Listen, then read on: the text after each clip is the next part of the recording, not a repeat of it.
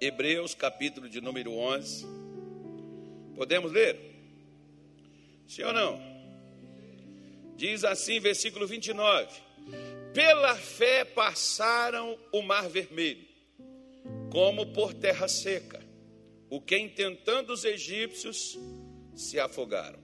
Pela fé caíram os muros de Jericó, sendo rodeados durante sete dias. Pela fé, Raabe, a meretriz, não pereceu com os incrédulos, acolhendo em paz os espias. Que mais direi? Faltar-me-ia o tempo contando de Gideão e de Baraque e de Sansão e de Jefité e de Davi e de Samuel e dos profetas, os quais pela fé venceram reinos. Como é que eles venceram? Pela fé. Praticaram a justiça, alcançaram promessas, fecharam as bocas dos leões, apagaram a força do fogo, escaparam do fio da espada da fraqueza tiraram forças, na batalha se esforçaram. Puseram em fuga os exércitos estranhos.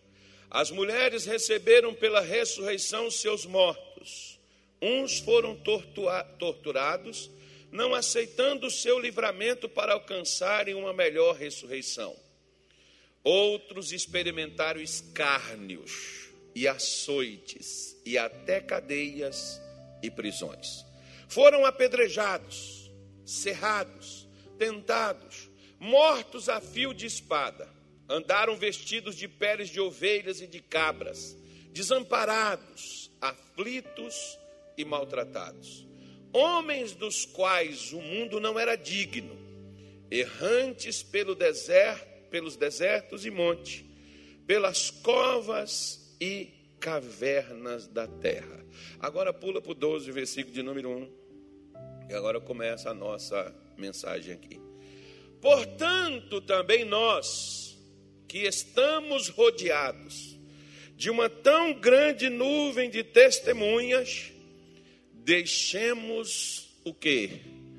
Todo embaraço e o pecado que tão de perto nos rodeia e corramos com paciência a carreira que nos está proposta.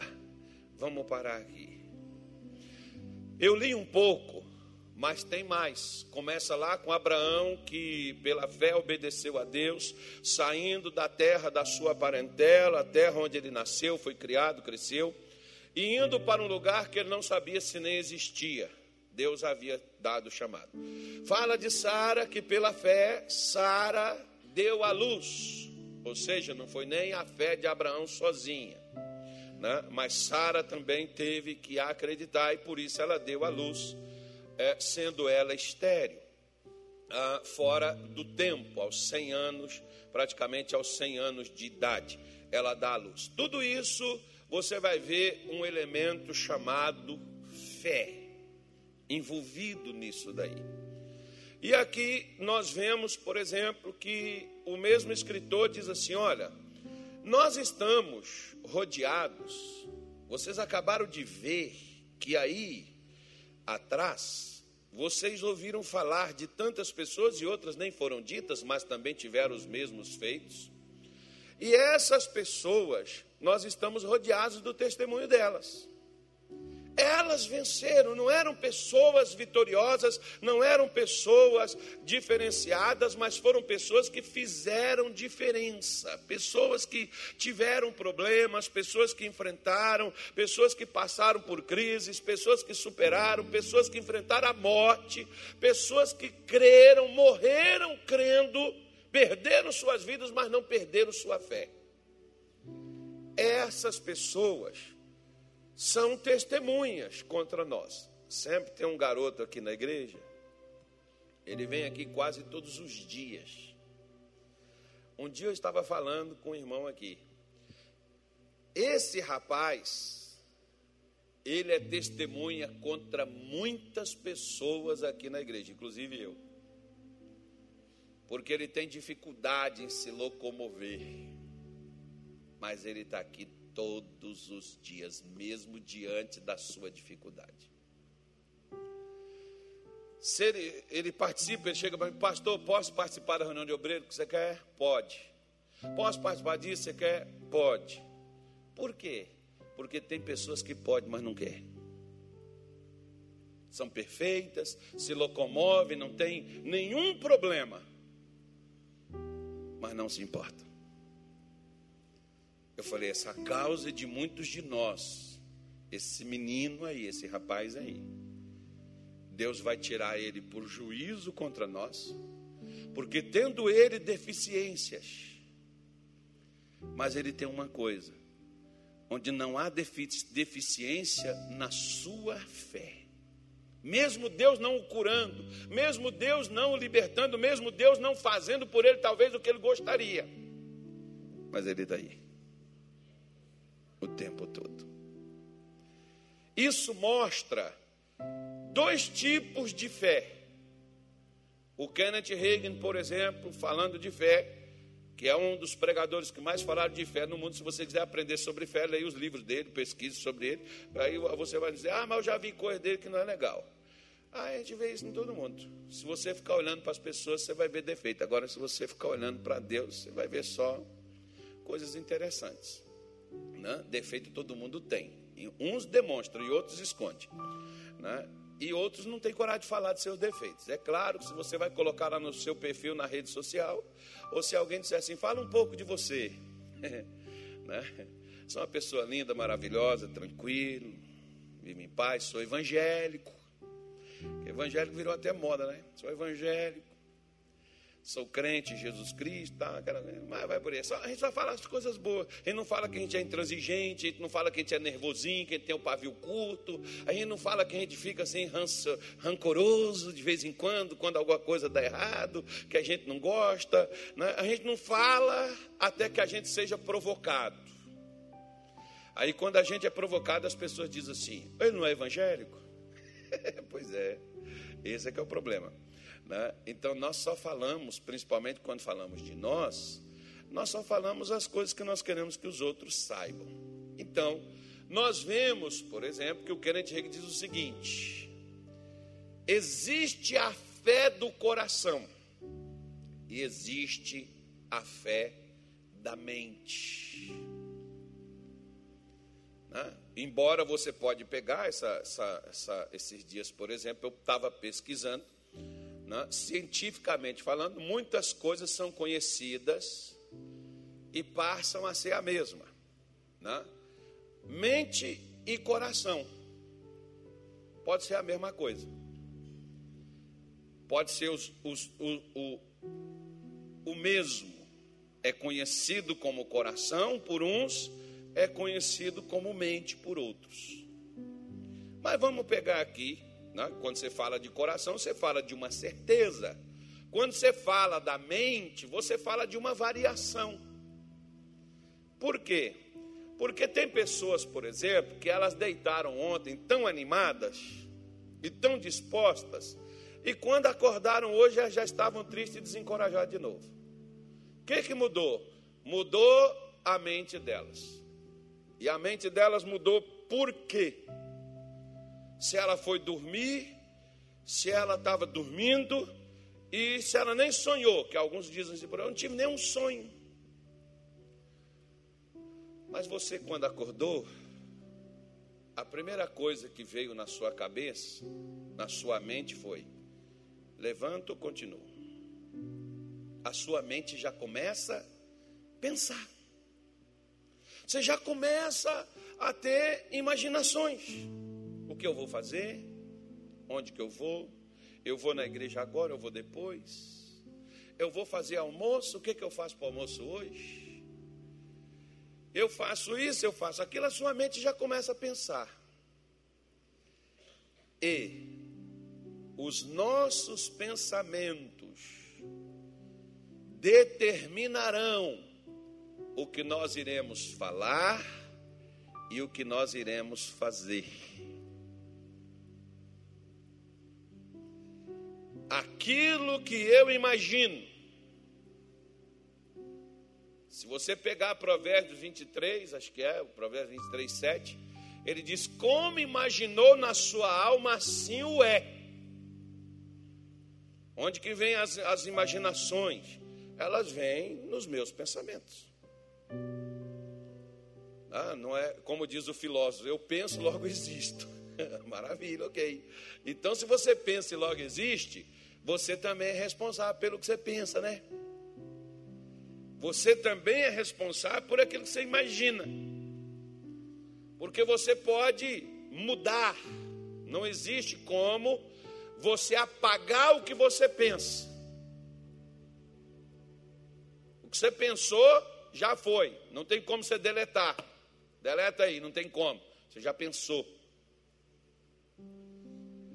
Mas tem como você substituir o que você pensou.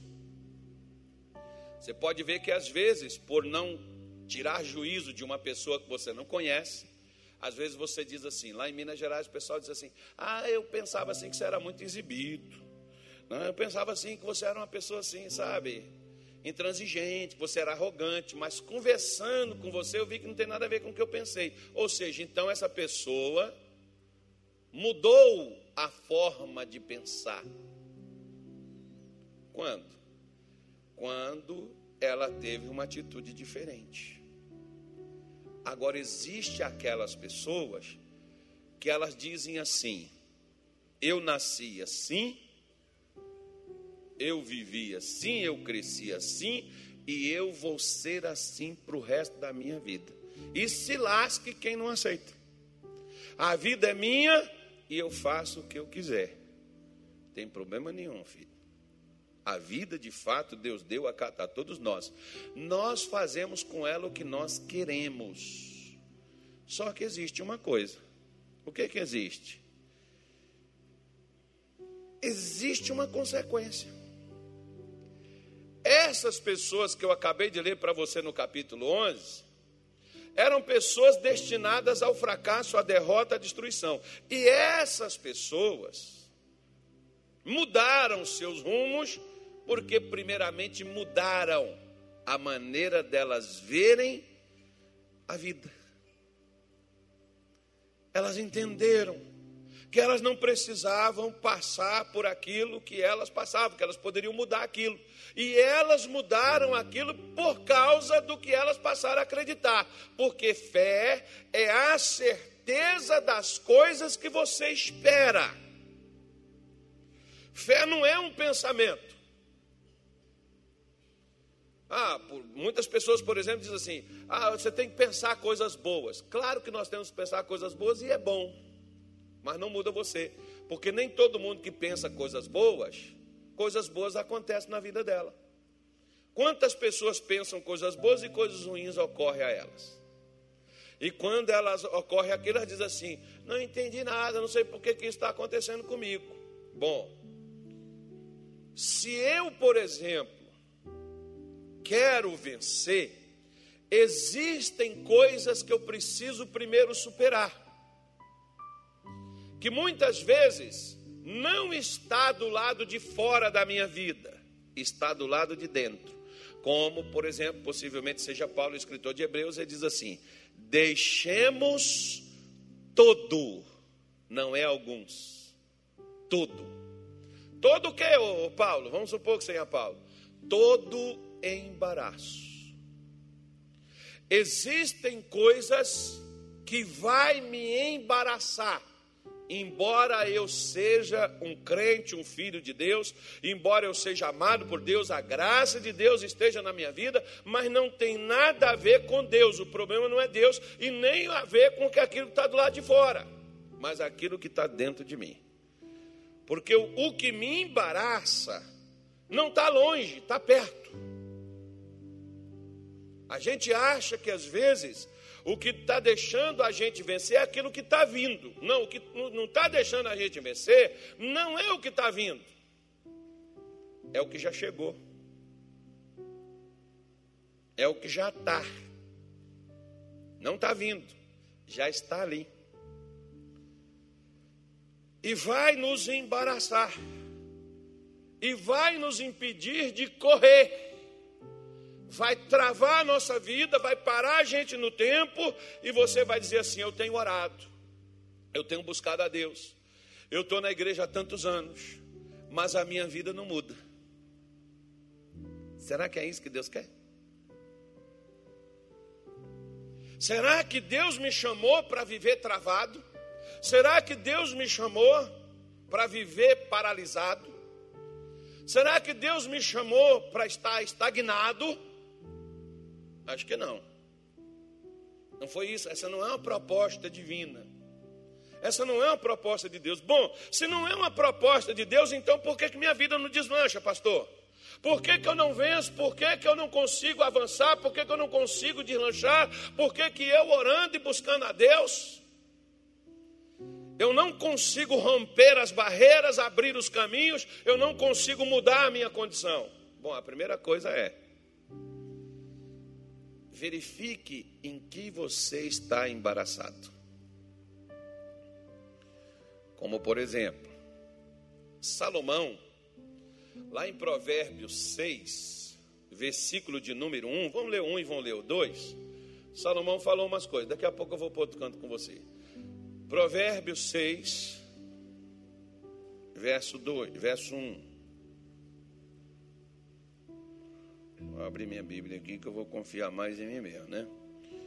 Filho meu, se ficastes por fiador do teu companheiro, se destes a tua mão ao estranho, olha o que, que ele diz: heredaste-te com as palavras da tua boca e prendeste-te com as palavras da tua boca.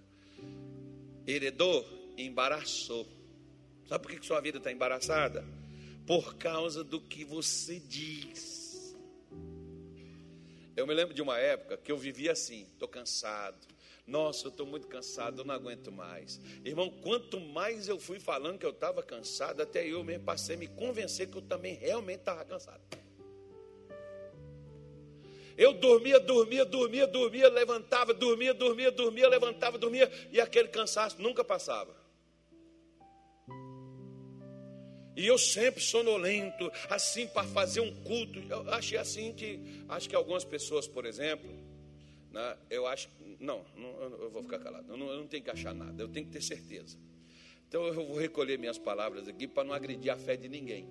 Né? Mas eu comecei, a, eu comecei a pensar comigo assim, deve ter alguma coisa grave acontecendo comigo. Por quê?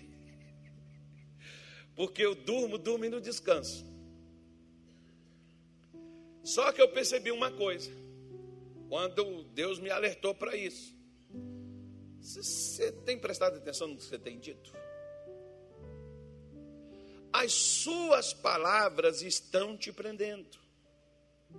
Você já viu aquelas pessoas que você chega para ela e você chega assim com tanto ânimo, com tanta fé, tanta determinação, você chega assim, meu irmão, Deus é contigo, Deus vai mudar a tua história. Daqui a pouco até aquela pessoa convence você até que pode até tentar te persuadir que Deus nem existe.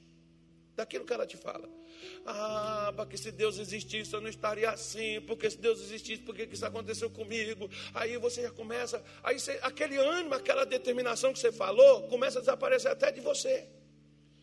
Você começa até a questionar sua fé, sua crença, começa a questionar as promessas de é verdade.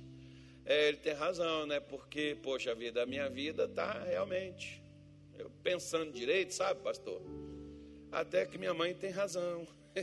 Você nem prega mais para sua mãe. Por quê? Por causa da sua vida.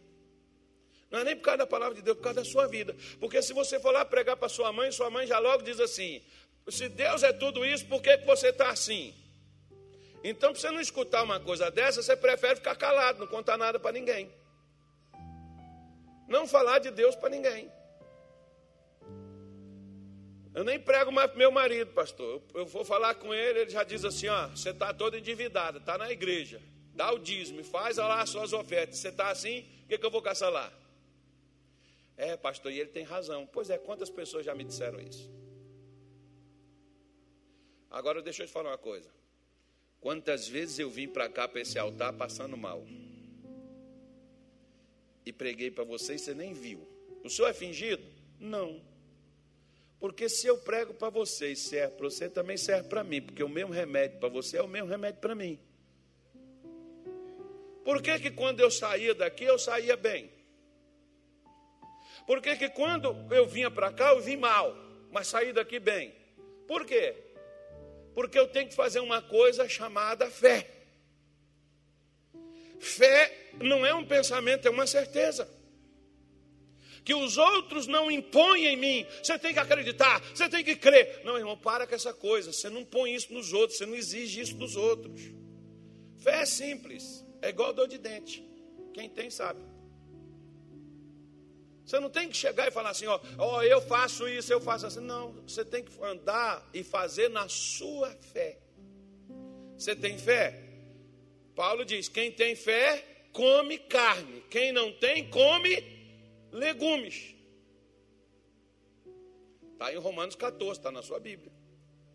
E aquele que tem fé para comer carne, não critica o outro que tem fé para comer só legumes. E quem tem come legumes, não tem fé para comer carne, não critica o que come. Mas você já percebeu que a gente quer que os outros sejam igual a gente? E se não for igual a gente, eles não são crentes?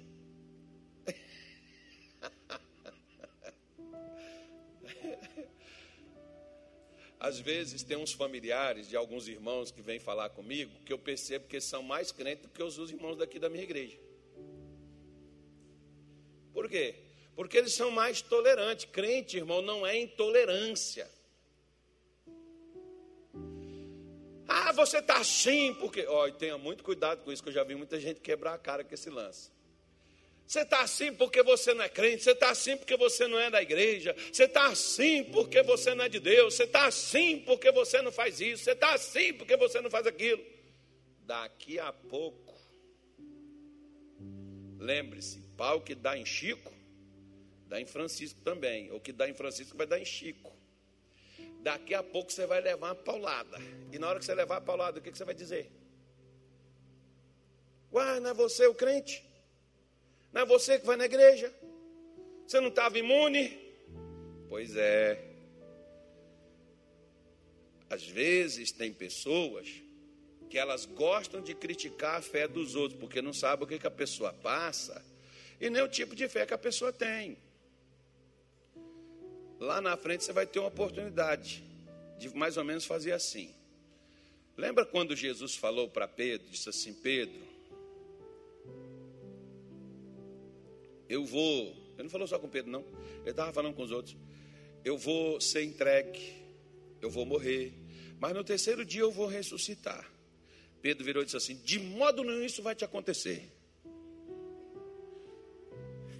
Jesus olhou para Pedro, disse assim: Para trás de mim, Satanás. Olha quem estava falando na boca de Pedro, irmão.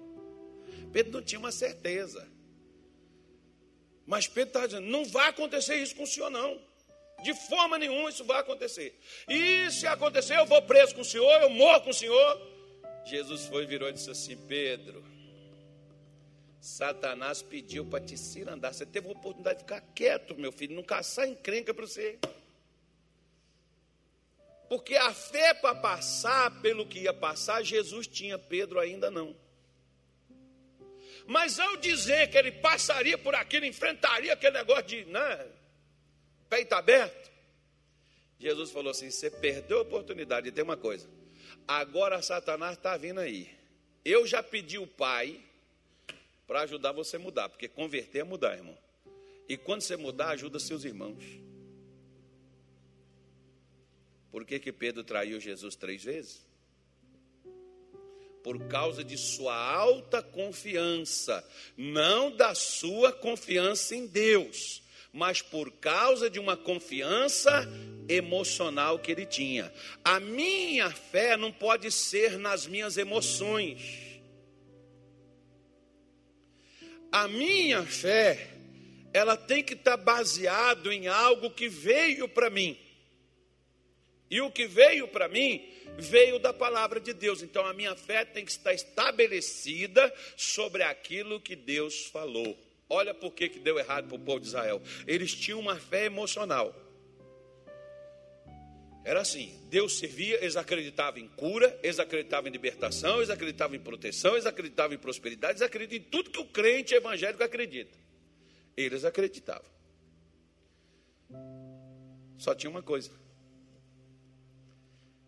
Eles não acreditavam que estavam errados para agir da forma que eles agiam. Por que, que eles fracassaram? Porque nós também, muitas vezes, não, nós temos as promessas, nós somos de Deus, nós estamos na igreja. No meu caso, eu sou pastor, você diz eu sou crente, eu sou evangélico há 30 anos, 20 anos. É o que eu mais escuto. Evangélico há 30 anos, 20 anos, está fazendo besteira. É pastor e está fazendo o que não devia. Por quê? Por uma coisa simples. Quer ver? Jeremias, capítulo de número 6. Vamos tirar os embaraços. Os embaraços, lembrando, não vêm de fora, estão dentro. O que me embaraça não está longe de mim, está perto. Versículo 13. Olha que coisa terrível. Diz assim, ó. Jeremias 6,13.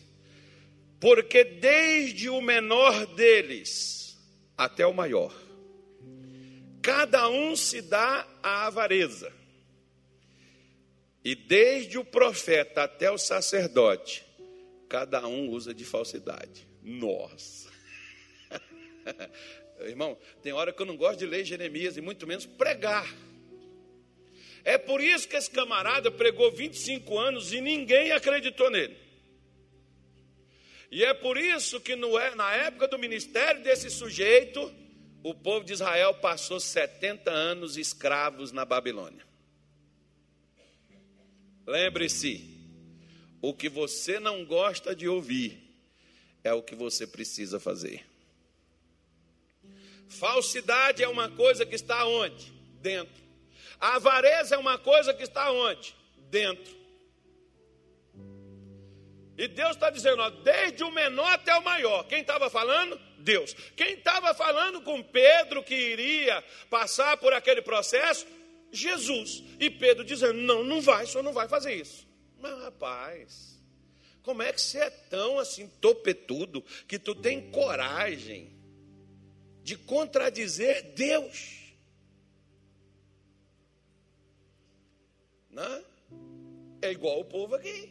Desde o menor até o maior, Deus diz assim: não escapa ninguém. Todos são iguais. Quando geralmente agora, agora tem gente que vai ficar assim meio estranho. Mas deixa eu te falar uma coisa. Quando pais vêm reclamar de filhos para mim, não é todo caso não. Mas tem caso, tem, toda regra tem exceção, amém, gente? Mas tem, tem coisa que não, é, não tem exceção, não. Eu digo sempre uma frase: a laranja não cai longe do pé. Tem um ditado popular que diz assim: tal pai, porque os nossos filhos têm como tendência nos copiar, igual nós.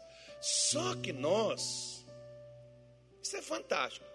Nós achamos que, como somos nós, nós achamos que não é errado, não é certo. Você já não se defendeu várias vezes dentro do seu coração? Você mesmo? Não, eu não sou assim. Às vezes a sua mãe, ou sei lá, alguém, o seu filho, chegou, mãe, a senhora, a senhora faz isso. Não, não faço. Mãe, a senhora fez. Não, não fui eu, foi você. Porque às vezes a pessoa faz as coisas, ela nem sente. Eu gosto de falar para alguns, por exemplo, que alguns jovens, quando vêm falar comigo, eu digo assim para eles, filho, nós somos imunes ao nosso próprio cheiro. Se você tem aquele cheiro terrível assim debaixo do braço, hum, você não sente. Você já viu, por exemplo, você passa assim, um perfume forte, para você tá doce, gostoso, mas quem chega perto de você, misericórdia. Nossa. Né? Uma vez até o missionário disse para a gente assim, irmão, não passa perfume, tem pessoas que têm alergia, como você é um pastor, você é uma pessoa assim popular, as pessoas podem vir, se vê uma pessoa que tem uma alergia do perfume que você está usando, ela vai até evitar falar contigo, ela precisa de ajuda. Então vamos fedendo mesmo, né, irmão? Não, claro que não, é, tem outros meios.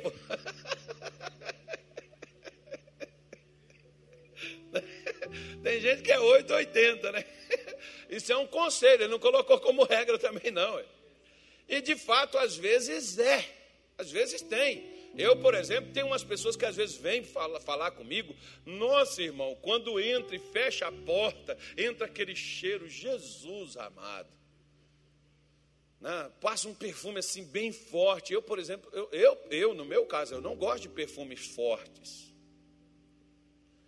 Né? Mas tem gente que gosta. Gosto não se discute, irmão. E não é porque eu não gosto, porque eu vou ah, falar, não, não usa isso. Jamais. Eu jamais vou falar isso, nem com a minha mulher, nem com os meus filhos. Minha mulher, às vezes tem gente, por exemplo, que dá, até dá essas coisas para a gente, eu uso porque a pessoa deu, mas falar assim, ó, gostar daqui dali, e às vezes uso, por exemplo, quando eu não vou estar fazendo reunião, estar fazendo atendimento. Né? Então você é imune ao seu cheiro. Para você, você diz assim, estou cheiroso, para o outro pode estar. Nossa. Né? Tá terrível. Misericórdia. Como, por exemplo, né, o cidadão está lá, né, ele tira o sapato, tão chulé do inferno.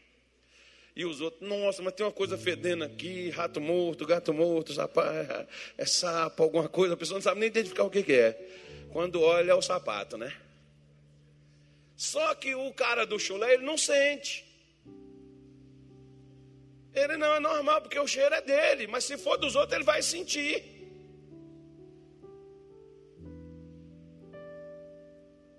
E como nos tempos do povo de Israel, Deus está dizendo, desde o menor até o maior, é avarento. O que, que é avareza? O avarento, ele quer o que é dos outros. O avarento, se o outro, olha só para você ver, vou dar só um exemplo.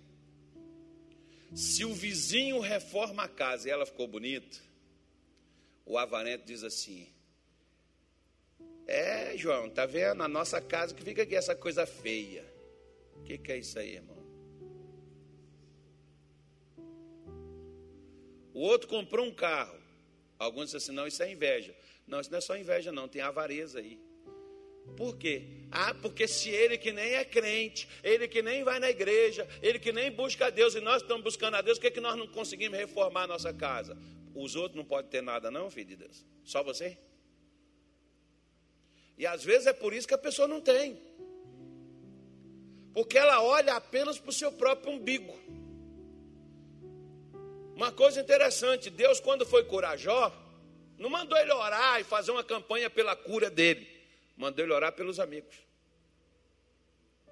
Oh, mas os amigos estavam até melhor em estado do que ele. Mas isso é que mostra uma coisa: se você é capaz de amar o outro mais do que você mesmo. Porque tem gente que eles buscam apenas os seus próprios interesses. Tem até, né, até em relação à família, que o pai e a mãe diz assim: se vira, se quiser que busque a Deus. Se eu estou indo para a igreja para buscar, ah, você é uma pessoa que só pensa em você, só pensa no seu, né, seu umbigo. Você é um avarento. A avareza estava dentro do coração do povo de Israel, nos tempos do profeta Jeremias. E às vezes a coisa, quando está dentro, não é Deus que tira. Por quê? Porque não foi Ele que pôs. Deus só tira da minha vida o que Ele pôs. Se Ele não colocou, não é Ele que tem que tirar. Por exemplo, tem aquelas mulheres que apaixonam pelo cara errado. E quando ela descobre que o cara é errado, mas todo mundo avisou, mas ela não quis ouvir, ou rapaz, né? Isso acontece também com alguns homens. Aí quando a pessoa percebe, pô, esse cara não presta, essa mulher não presta. Ai Deus, tira esse sentimento que eu tenho no meu coração. Deus não vai tirar, não, filho, não foi ele que pôs. Pode esquecer. Substitua esse sentimento por outro. E que não seja ódio. Né? Porque são coisas que não vai, Deus não vai tirar. Como aqui, por exemplo, a Bíblia está mostrando claramente para nós a palavra de Deus. Nós não temos, se nós não tirarmos o embaraço, a gente não corre o que está proposto. Essas pessoas que eu li para você de Hebreus, elas venceram porque tiraram os embaraços. Deixaram de ser pessoas avarentas, de pensar apenas em si mesmas e buscar, não só para si, mas também para outros, porque você pode ver que todos estes aqui que venceram não beneficiou-se apenas a si próprio. As bênçãos de Deus, eu costumo dizer que elas são tão grandes que elas não cabem somente dentro de mim elas passam para outros também. Pare de pensar somente em você, de olhar somente para você. Jesus não te salvou para você ser luz só para si. Jesus salvou você para você ser luz para o mundo. É para a gente deixar de ser esse tipo de gente que às vezes só olhamos para nós, só buscamos aquilo que nos interessa, só buscamos aquilo que nós queremos. Não, o avarento ele é tão, ele é, ele é tão miserável que ele perde a vida, mas não muda. Quer ver? Te contar uma história. Diz que ele tinha três camaradas, era tão avarento, que ele convidou um, um amigo, eles eram um amigo, né? Porque os opostos, nem sempre os opostos se atraem, mas as pessoas gostam de um porque são iguais. Aí os três chamaram é, um chamou o outro, tá, vamos, vamos na churrascaria, vamos comer um churrasco. Foram lá. Chegou na hora, disse assim: paga aí, Fulano. O outro disse: paga você. O outro virou: paga você. Falou: então vamos fazer uma aposta. Quem perder, paga. Porque o avarento, irmão, às vezes ele não quer gastar nem com ele mesmo. Né? Então, o avarento foi lá fizeram uma aposta. Tinha um, um, uns tanques com água e eles disseram assim: nós vamos colocar a cabeça na água o primeiro que sair paga a conta. Sabe o que aconteceu? Morreu os três.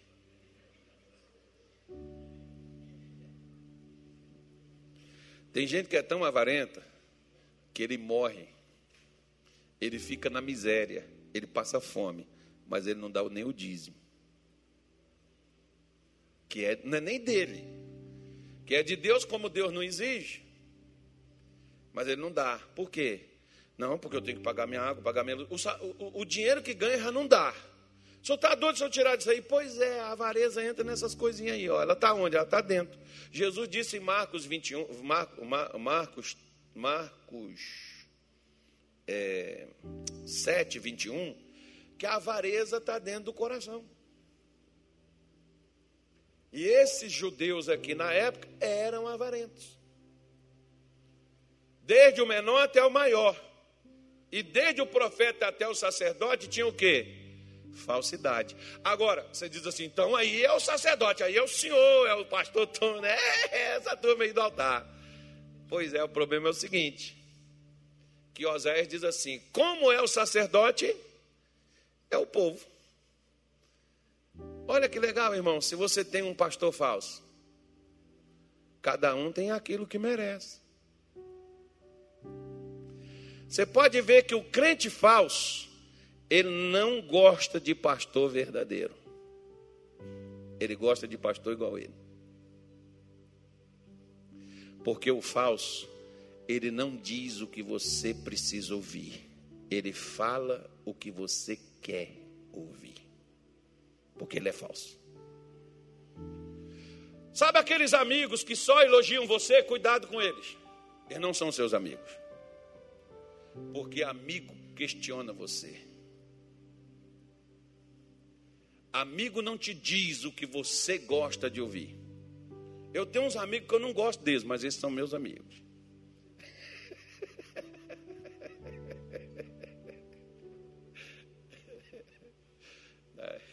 Esses são meus amigos. Por quê? Porque não me diz só o que eu quero ouvir. Eles diz o que eu preciso ouvir. Você não pode ter pessoas falsas se você é falso, você vai escolher um líder falso para poder te guiar. Se você é falso, você vai escolher uma pessoa falsa para negociar com você. Aí juntar a fome com a vontade de comer. Não, porque a, às vezes as pessoas elas elas querem, como um dia, por exemplo, veio uma senhora, né? E, claro, a Bíblia diz que o pastor conhece as ovelhas, né, irmão? Nós temos umas ovelhas que elas ainda não estão assim 100%. Aí o irmão veio comigo e disse assim: Pastor, a fulana me chamou para fazer uma sociedade com ela. Eu olhei para ele e disse assim: Se eu fosse você. Mas não estava falando só por causa dela, não, estava falando por causa dele também. Falei: Se eu fosse você, eu não faria sociedade com ela, não. Aí acho que ele falou com ela, ela veio falar comigo. E eu virei para ela e disse: Se eu fosse você, eu também não faria sociedade com ele. Irmãos, dois voltaram lá, conversaram e vieram comigo e disseram assim: Nós fizemos uma sociedade. Eu falei: Problema é seu. Daqui a pouco o irmão veio, a mulher tinha injetado um dinheiro na empresa dele, agora a mulher tomou a empresa de conta e agora ela não prestava conta com ele e estava puxando o dinheiro para ela. E aquela coisa, eu falei, o problema é seu. Porque na hora que veio eu falei, não faça. Mas você achou que eu estava errado. Agora vai lá resolver o problema. Por que, que agora quer pôr eu no meio? Eu tive que entrar no meio do negócio, você acredita?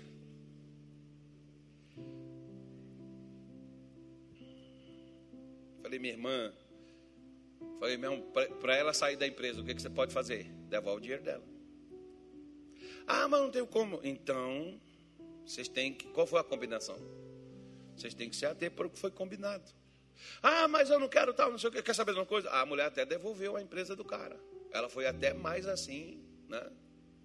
Sensata, esperou devolver para ela. Mas a gente, né, por causa de quê? Falsidade.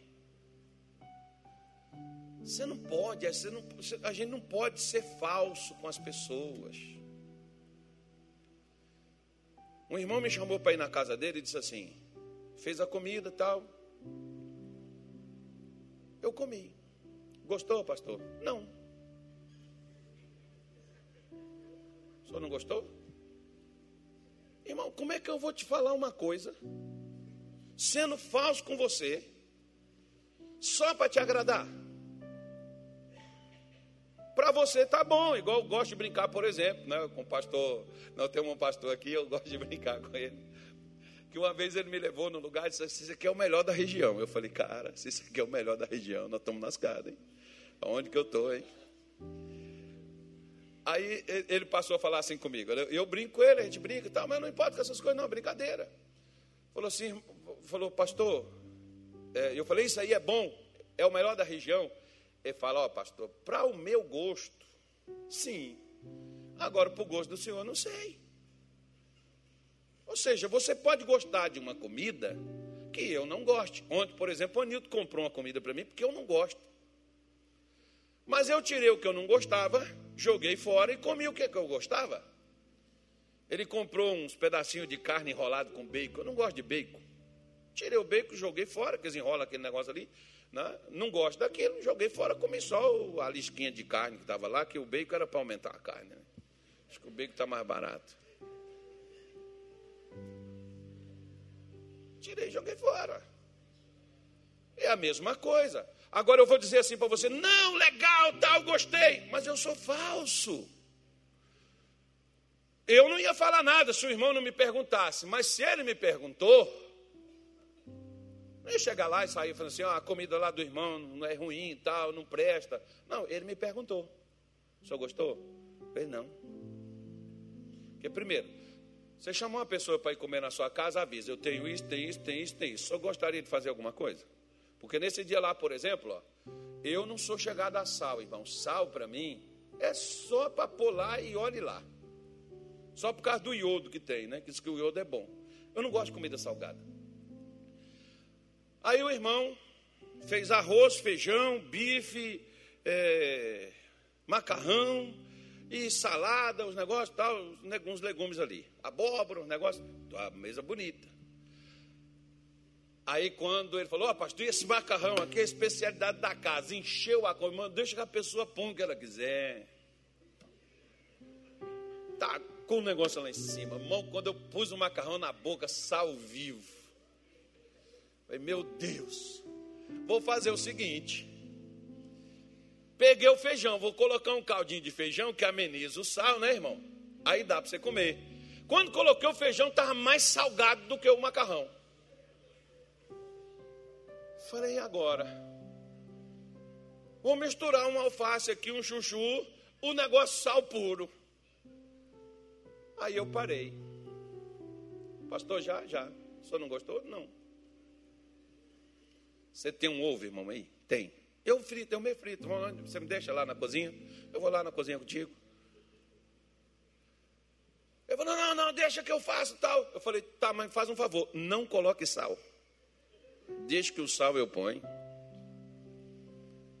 Ah, pastor, que falta de educação. Eu não falei com, edu, com, uma, com, uma, com falta de educação, tanto é que eu nem comi. Eu não quis ser falso. Porque tem gente que às vezes diz, por exemplo, assim, quer ver, ó? A moça comprou um vestidão, chegou, A amiga diz: Nossa, tá arrasando. Lindo, hein? Depois chega lá na outra e diz assim: Você viu? Parecia uma doida. Então, para que você foi elogiar a menina que ela pensa que ela está abafando? Ela pensa que ela está arrebentando e você foi elogiar ela. Não fala. Gostou? Gostei. Não gostei? Fala com carinho. Isso. Para mim, não achei legal, mas se você gosta, cada um tem o seu. Mas as pessoas às vezes são falsas.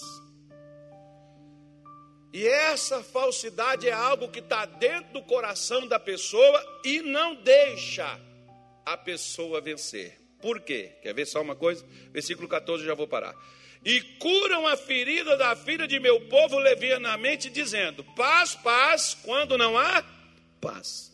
Até tem pastor, tem líder que engana a pessoa. Não, irmão, fique em paz.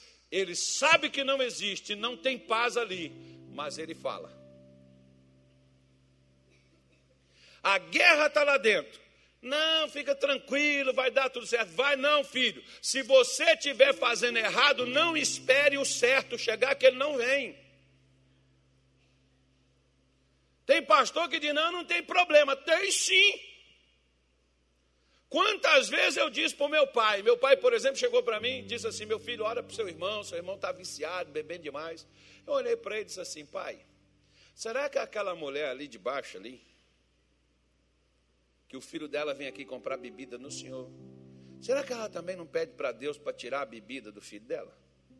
E o Senhor está vendendo bebida para ele? Nossa, meu pai não me respondeu nada, irmão. Mas falei assim, com carinho, com amor. Mas a verdade, porque a verdade ela dói. Mesmo você falando com todas as palavras mais macias do mundo, ela vai doer. Passou uns seis meses, eu voltei lá no meu pai. E chegou um rapaz lá e disse: ah. Aí meu pai falou: Vê lá, meu filho, quem é que está chamando lá? Fui lá, e aí eu. Ah, que eu queria ver se tinha uma cerveja, tal, não sei o quê, um conhaque. Aí eu falei: Pai, é um rapaz aqui que ele está querendo bebida. Falou, Diz a ele, meu filho, que eu não vendo isso mais não. Voltei lá falei: Ó, oh, meu pai disse que não tem mais bebida nenhuma nem, nem meia. Está vendendo mais nada, não. Ah, então tá bom, obrigado. Aí eu voltei ele foi lá comigo e disse assim: Meu filho, esse pecado eu não devo mais a Deus. Eu parei tem seis meses, desde aquele dia que eu falei com ele. Ou seja, se eu falo com ele, não, não tem problema não, pai. Deus tá certo. Ué, você quer, você quer tirar da sua casa, mas você ajuda a pôr na casa dos outros. Na casa dos outros não tem problema. Na sua é que não pode. Legal, né? Pois é. Então tenha cuidado. Tenha cuidado com quem te diz não tem nada a ver. Não tem nada a ver. Isso é normal. Eita coisinha que faz crente se dar mal. Não tem nada a ver. Esse é um cantor que canta aí. Ó. né? Tenha cuidado. Porque se você está fazendo algo que está roubando a sua paz, a sua paz só vai voltar quando você parar de fazer aquilo que está trazendo o tormento para você. Se não parar, não adianta pegar azeite, beber água ungida, não adianta pegar rosa, não adianta pegar sal e comer. Isso, fazer a comida bem salgada, para tirar o capiroto dentro de casa. É, põe um sal grosso, salga bastante a carne, coma, que o demônio sai. Vai morrer de infarto. Então tenha cuidado com aqueles que dizem uma coisa, quando aquilo não está acontecendo.